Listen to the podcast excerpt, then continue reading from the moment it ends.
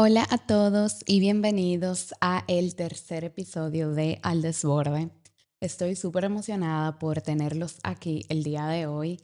La verdad es que hoy voy a hablar de un tema muy, muy personal y por eso como que puse, quise poner este tipo de contenido como en otra plataforma que no sea Spotify porque es algo tan personal que quiero ser un poco más selectiva con las personas que me están escuchando.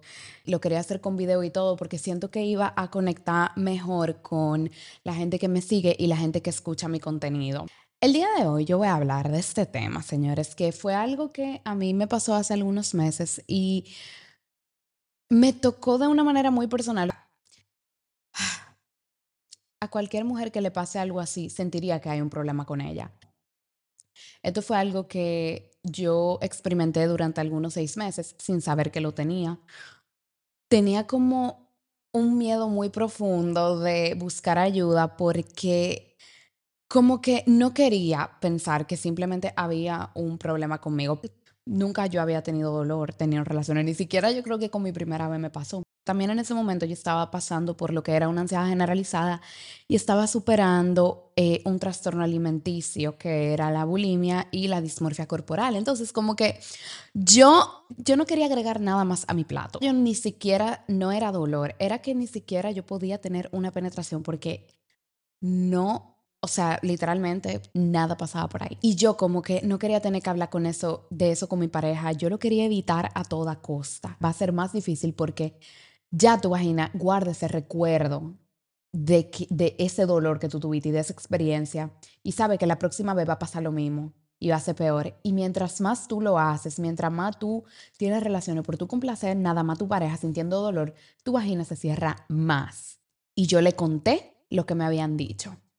Le, di, le dije el diagnóstico que me habían dado. Ahora mismo estoy rompiendo con un ciclo familiar como que le enseñaron que eso era algo normal, que tú tener relaciones sexuales con dolor no era nada del otro mundo y que tú simplemente te tenías que acostumbrar. Las relaciones sexuales se disfrutan. Las relaciones sexuales no es para tú sentir dolor, no es para tú sentirte incómoda y para tú tener miedo de, de volverlo a hacer. Esto es algo muy personal, pero se los voy a enseñar porque yo estoy compartiendo más esta historia porque hay muchas mujeres que pasan por esto, no lo saben. No es mi culpa, pero es un tema que da un poco de vergüenza. Ella me mandó a comprar estos dilatadores. Yo no puedo tener presión de que yo tengo que estar complaciéndote sexualmente. Fui a terapia, me dijeron esto.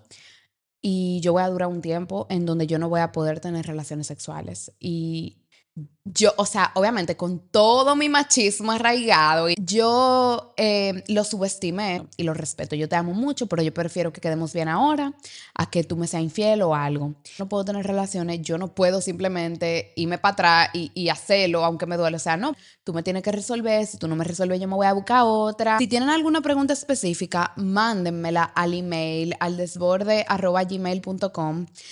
y yo se las voy a responder en otro video por llevarme de comentarios y de cosas que la gente me decía que simplemente no, no, no procedían a este tipo de situación que a mí me estaba ocurriendo en ese momento y poder profundizar un poquito más en esas cosas que tal vez no, no dije.